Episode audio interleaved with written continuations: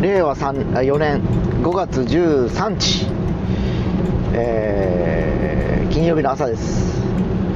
今しがた朝会に参加してまいりましてモルクというものを体感してまいりました。いや面白い。あのね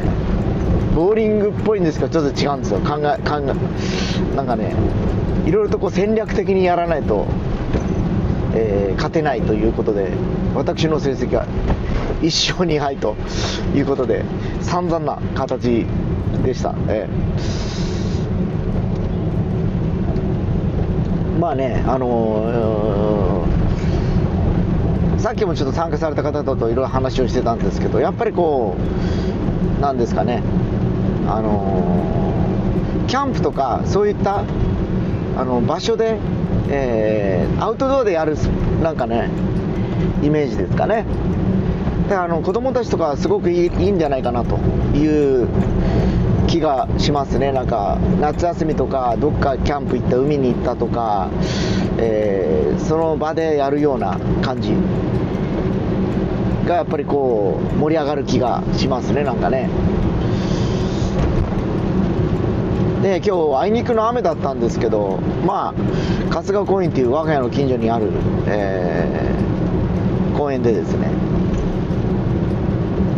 いい大人が4名しかもメンズっていう組み合わせでですね、えー、非常に楽しいひとときを今過ごしてきたとこだったんですけどねまあ本当ねこれだけほらあのー、遊びの原点っていうかなんだろう。やっぱほら僕らの時代ぐらいからそのゲームというものがこうちょっと出てき始めたんですよね。こうゲームウォッチとかね、えー、あとファミリーコンピューターとか出てきたのが僕は高校生ぐらいの時なんですね。で今となってはもうプレステであったりだとかいろんなゲームがありますよね。で子供たちはほらあのスイッチとかね。Wii とかいっぱいそういったゲームで遊ぶというのが今主流になってきてるんですけど、えー、今思い返せばっていうかそんな中学生小学生の頃っていうのは僕らは外で野球したりとかなんだろうやっぱ体を使うスポーツプチスポーツ的なゲームっていうかそれが遊びだったですよね。で当時はまだねその電子ゲームがないからえー、人生ゲームとかボードゲームですよ。であと野球盤とかね。もうやっぱもう自分の体を使って、まあ、もちろんゲーム使いますよ。コントロールねえー、コントローラーどう、ね、使えばこう、ね、あの上達するのかとかあるんでしょうけど当時の野球盤とかも自分の打つタイミングとかねやっぱこうなんちゅうかな。まあいろいろとやっぱそのヒューマニズムというかアナログ感というかもすごくあったんですよね。その人生ゲームとかもそうですよね。普通にこう気が付いたら子供ばっかり増えていってかだんだん家庭が苦しくなるようなね人生ゲーム。今でもねなんかこうまだもうボードゲームとかな今あれでしょうかね。アプリとかなってそうですけどねそういうの。でやっぱり革命的だったのがやっぱドラゴンクエストが出てきたのが最初のあのゲームの概念を変えたというかですね。それまでは僕らはやっぱりこう野球ゲームとかあのシューティングゲームとか要はスポーツ系で、えー、勝敗が決まるあるいはそういうバトル的な戦ってこう勝ち負けが決まるような、あのー、ゲームっていうのがメインだったんですけどロールプレイングゲームっていうのはまあ一つのそのシナリオがあってそれをこう考えながらでえー、戦いもあってとかいう成長していきながらっていうなんかもう全てのなんか要素人生ゲームじゃないですか。やっぱそれによって成長していったりだとかいろんなスキルがついていったりだとかレベルが上がっていくっていうね。でレベルが上がればいろいろとこうできることが増えるとかね、まあ、この辺のやっぱ面白さがあってかやっぱ面白かったですね。なかなかねあのー今はねもういろんなあの動物の森とかこうヒューマニズム体験型のゲームとかも増えてはきているんでしょうけどまあ、やっぱあの辺が走りでしょうね。すげえやっぱ面白かったですもんねやっぱ。でただまあある程度ねもうほら年取ってくるともうそれをやろうという意欲が薄れていくんですね。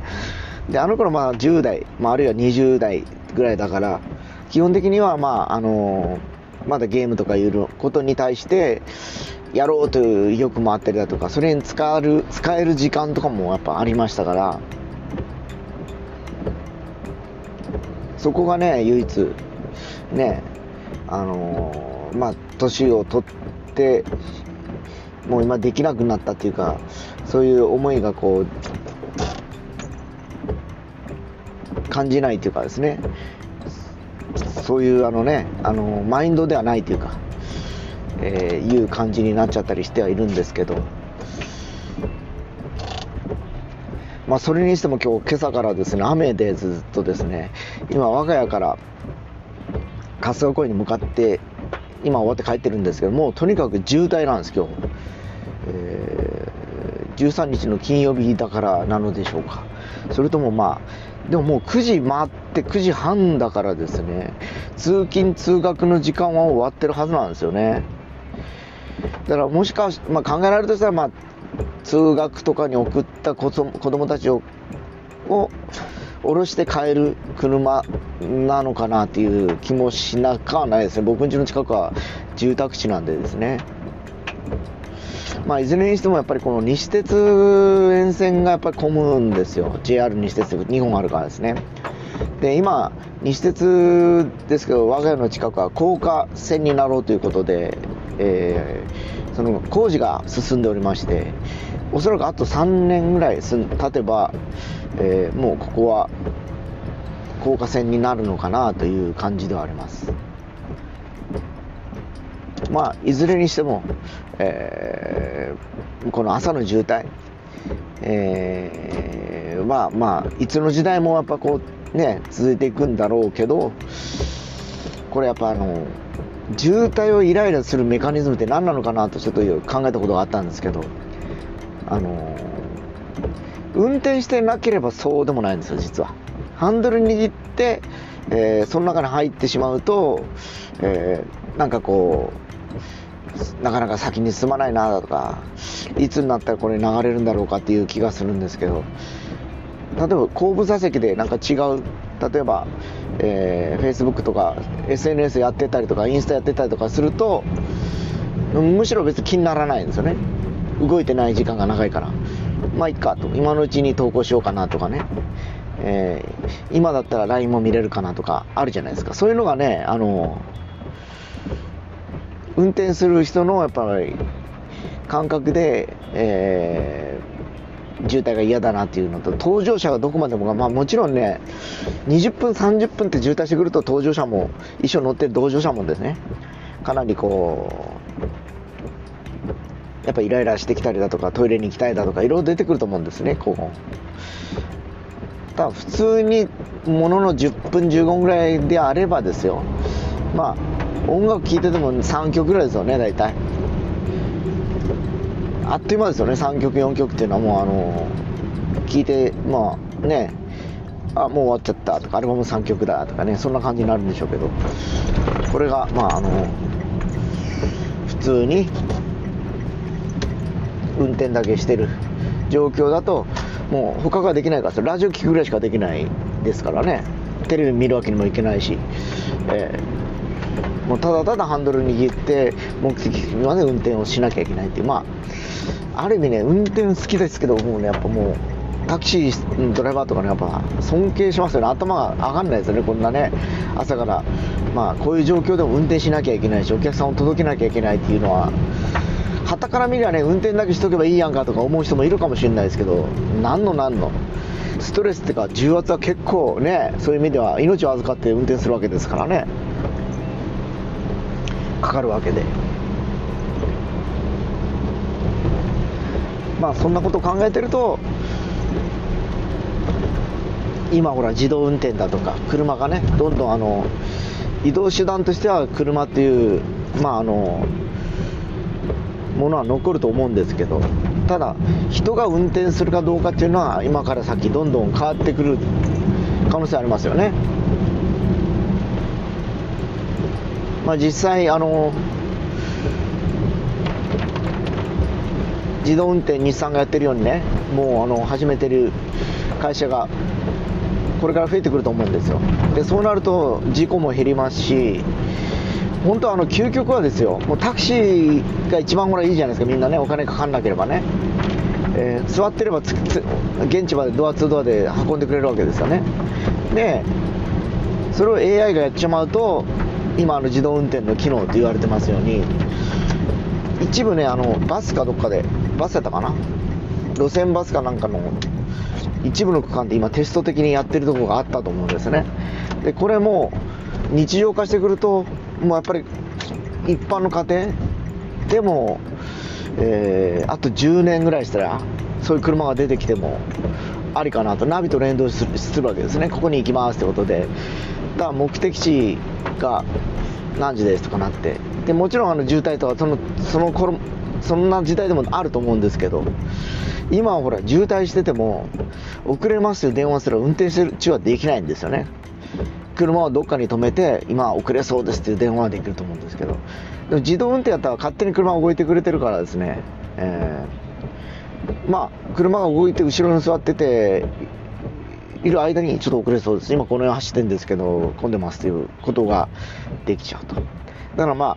運転中に今、携帯を触っちゃいけないとかね、ナビを見ちゃいけない、テレビを見ちゃいあ、ナビはいいか、ねテレビを見ちゃいけないとかね、いろいろこう、規制がある。まあ、もちろん事故につながるからそうだと思うんですね。でもまあ、あの、一定の時期からね、オートマ限定とか出てきたぐらいから、もう、車の運転の仕方変わってきてるんですよね。僕らの頃はもうオートマが少ない時代に免許取ってるから、まあマニュアルミッションですよね。だから坂道発進とかもブレーキを引いてから、えー、まあ、車を動かしますし、ハンクラッチっていうのがあって、えー、一足に入れた時に、えー、そのハンクラッチから徐々にこうクラッチをつないでギアを上げていくというね。まあこれあの今のオートバイとかもそうですよね。自動二輪とかもそうなんでしょうけど。まあそれがいつの頃からかもうオートマチックあるいはシーケンシャルという感じになっちゃってましてまあ僕の乗ってる車もそうなんですけど基本的にミッションなんですけどギアはあるんですね6速の。ただそれを制御するのがセミオートマチックといってですね、えー、要はあのあのフォルクスワーゲングループが使ってる DSG ってやつなんですよね。ダブル、えー、クラッチ。ダブルクラッチじゃない、えー、そうそうあのー、デュアルクラッチって言うんですけど、えー、135奇数ギアと246という奇数ギアが2つ構えておりましてこうそれをこうつないでいくようなシステムなんですね。でまああのー、一説にはこれ耐久性とかいろいろ問題も確かにあったりはするんですけどもうだいぶこの気候が出てきてもう10年以上なっておりましてあのほぼ今ヨーロッパの国々の車はそうなってるだと思います。でまだ、えー、トルコン使ったミッションっていうのは日本がやっぱり多くて愛心工業って言ってですね、えー、今までより 123D とかねいう感じで表示されてるえインジケーターがあると思うんですけど。まああと CVT ですね。あと日本独自の技術というかスバルがこう、まあ、開発して、え ECVT という、まあ、電制御までつけてこう最適な、えー、ポジションでこう車を加速させていくという技術があるんですけどこれもねやっぱりこうなんだろう。えー、もう一頃に比べたらねもうやっぱりこうあれですよね。もうあのー、どんどん開発が進んできて。昔はね小さい排気量小さい馬力の車しか使えないってことで軽自動車ぐらいしか搭載されてなかったんですよね。ECVT って、まあ、1100cc ぐらい1200ぐらいまで行ってたかな当時ね。でまあそれをある時期から日産だったと思うんですけどプリメーラっていう車がえー、なんとか CVT、なんとか CVT っていうので 2000cc かな、1800cc ぐらいに搭載し始めて、今となってはもう 2000cc クラスとかでも普通に ECV CVT ですかねを使うという、えー、とこまで来てたりします。まあベルトでこうほらゲンチャルと一緒なんですね。ずっとこう加速していくって感じで。ただなんだろう。僕もその CVT の車に乗ってた頃があるんですけどね。フィアットの車が一時期 ECVT 使ってたからスバルのですね。なんかこう滑っていく感じがするんですよクラッチが滑ってこう加速していく感じがどうもなんか感覚としてはねあってそれがねどうもやっぱこう付きまとうのは事実です。だから慣れてしまえば燃費が良かったりねいろいろこうメリットもあったりするんですけどまあ運転する楽しみっていう部分に関してはやっぱちょっと弱いっていうか感じはしてました。まあねなんだかんだ言ってもまあ